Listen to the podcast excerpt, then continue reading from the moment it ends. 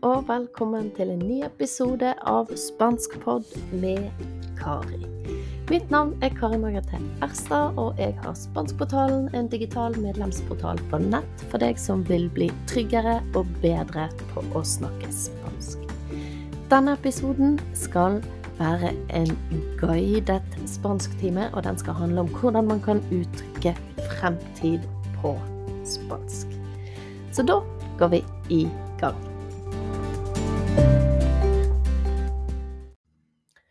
Først og fremst så lurer du kanskje på hva er en guidet studietime, altså en guidet spansktime?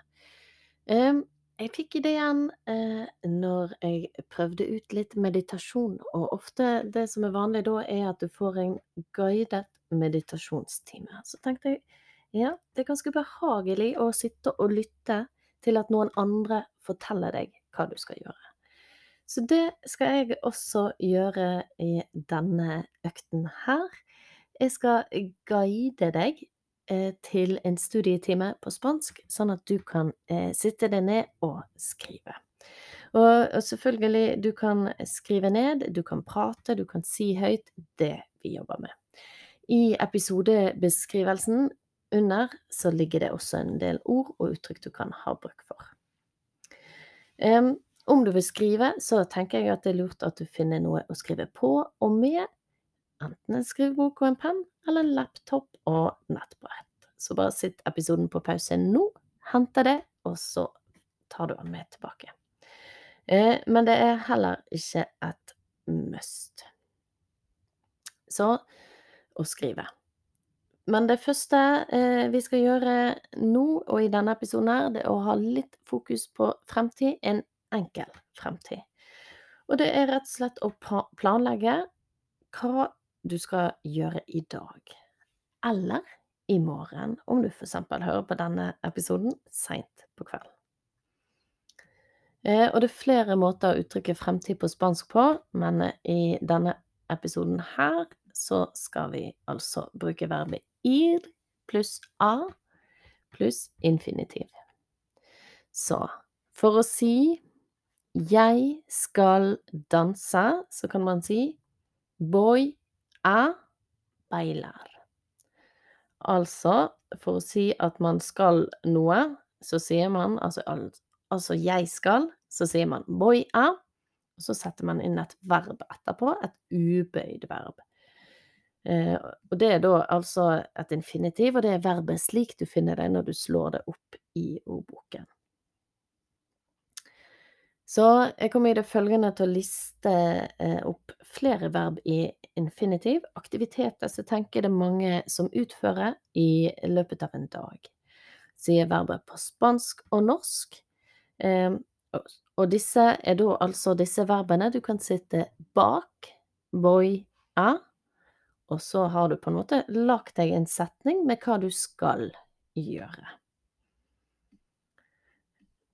Så da får du listen. Voy a levantarme, altså å stå opp. Ducharme, dusje. Vestirme, kle på meg. Desayunar, spise frokost.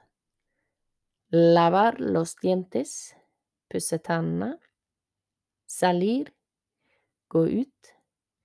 Ir al trabajo, dra på jobben.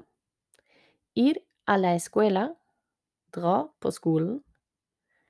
Trabajar, jobbe. Estudiar, studere.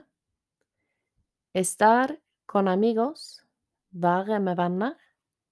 Almorzar, spise lunsj.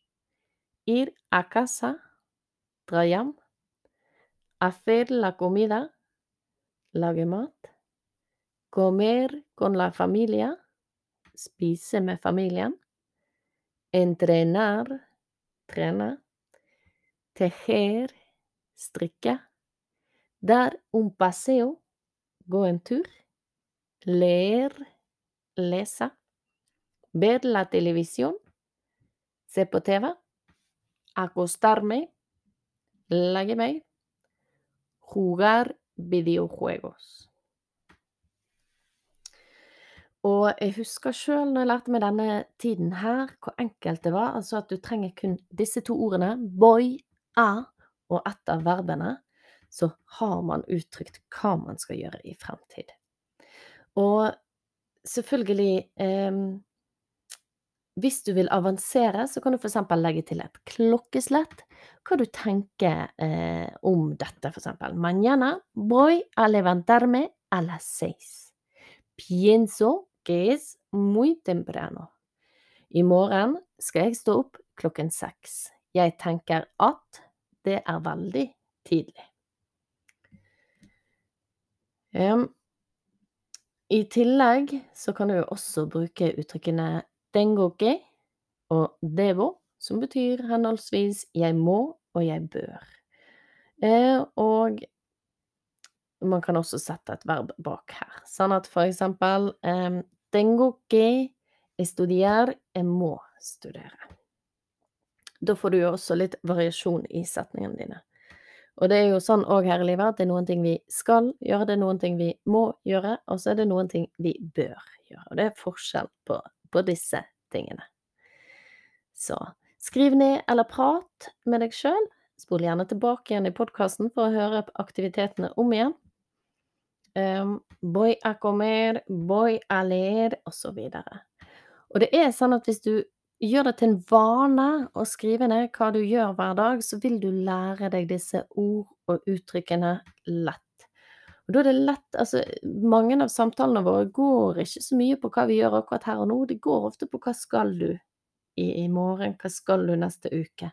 Så å kunne fremtid er bare supernyttig.